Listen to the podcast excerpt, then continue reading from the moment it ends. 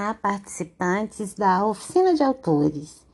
Vou conversar com vocês um pouco sobre os elementos pré-textuais, textuais e pós-textuais que vocês deverão apresentar na primeira versão completa do artigo que será submetido à Revista Brasileira de Educação Básica.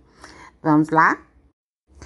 No cabeçalho, vocês deverão incluir os seguintes elementos. Lembrando que o cabeçalho é um elemento pré-textual. Primeiro vem o título do artigo. Esse título, ele precisa ser claro, ser objetivo e ele pode ser completado, aliás, complementado por um subtítulo diferenciado, separado, por exemplo, por dois pontos certo?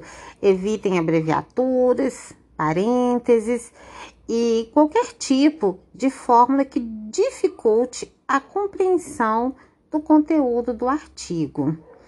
Lembrem-se que o título ele é uma espécie de anúncio daquilo tudo que vai ser lido, de todo o conteúdo do artigo. Então, nós devemos ser bastante cuidadosos na escolha do título. Normalmente, eu faço um título provisório para orientar a minha escrita e após escrever o artigo, eu vejo se esse título está adequado e faço uma revisão e dou um, um novo título ou ajustes ao título inicial que eu dei ao artigo. Após o título, nós temos o nome dos autores ou dos colaboradores. Esse nome, ele vem escrito por extenso, vem depois do título, certo? E vem acompanhado também do endereço postal e eletrônico desse autor ou desses autores e colaboradores. Normalmente, esse endereço postal eletrônico é indicado na nota do rodapé por meio de um asterisco, mas vocês verifiquem as normas da revista para ver se elas solicitam que vocês façam assim ou de forma diferente. Posteriormente, nós temos o resumo. O resumo ele deve seguir as normas do resumo acadêmico. Ele é redigido na língua em que o texto é escrito, no nosso caso é na língua portuguesa. É um elemento obrigatório e não pode ter mais que 250 palavras ou o número de palavras indicado pela revista a qual vocês irão submeter o artigo. Finalmente, as palavras-chave, elas devem ter relação com o conteúdo do artigo e devem estar contidas no resumo que vocês elaboraram. As palavras-chave devem ser separadas entre si por ponto. Já os elementos textuais, temos a introdução do texto.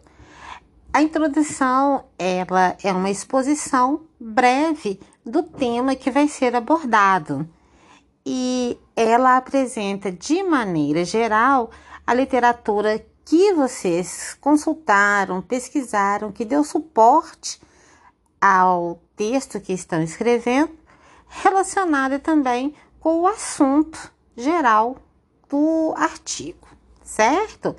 Nessa introdução, vocês se ocupem em fazer uma exposição preliminar do tema, apresentem conceitos, definições, pontos de vistas e também a abordagem e também a justificativa do porquê fazer o relato do porquê determinada abordagem, certo? E apresente também os objetivos de vocês ao fazer a experiência relatada. Isso é muito importante. Nós não aconselhamos introduzir ou incluir ilustrações, tabelas ou gráficos em introdução. E é na introdução também que nós apresentamos a revisão da literatura. Ela pode ser ou incluída na introdução ou apresentada separadamente. Ou seja, se ocupem em citar textos que tenham embasado o desenvolvimento do trabalho que vocês querem apresentar, certo? Ela deve ser apresentada preferencialmente, de acordo com as normas da ABNT, em ordem cronológica, é, na medida em que o assunto que vocês apresentam forem evoluindo, tá certo? É, no desenvolvimento, nós temos é, o que nós chamamos de núcleo de trabalho. Nesse núcleo, é, o autor do artigo ele expõe, ele explica, ele demonstra a experiência, no nosso caso, é, ou aquele assunto que ele está abordando em todos os seus aspectos, certo? É, em termos de ordenação, é, vocês podem adotar o que a gente chama de sistema de numeração progressiva para dividir aquilo que vocês vão falar, que vocês vão abordar nos relatos. Tá ok? Bom, finalmente, a conclusão, que é a parte final do artigo, ela deve incluir principalmente respostas a questões, a problemas, enfim, ao que vocês problematizaram no decorrer da escrita do artigo, ok? Ela é, é ela precisa ser breve, concisa e apresentar é, sempre respostas caso vocês tenham levantado questionamentos no decorrer do artigo. Eu acho que é o principal que eu tenho a dizer sobre a introdução. Ah, desculpem, tá? Sobre a conclusão. E vocês podem incluir também na conclusão, por exemplo, recomendações de outras leituras, de desdobramentos para a experiência que apresentam e assim por diante. No que tange aos elementos pós-textuais, eles são muitos e eu abordei no episódio 1 o básico desses elementos pós-textuais. É, de acordo com o que nós pretendemos fazer nessa oficina, eu peço a vocês que tenham bastante atenção às referências, que venha a ser uma relação das fontes que vocês utilizaram e também é, vocês devem se ocupar de como fazer essas referências dentro das normas da ABNT, certo?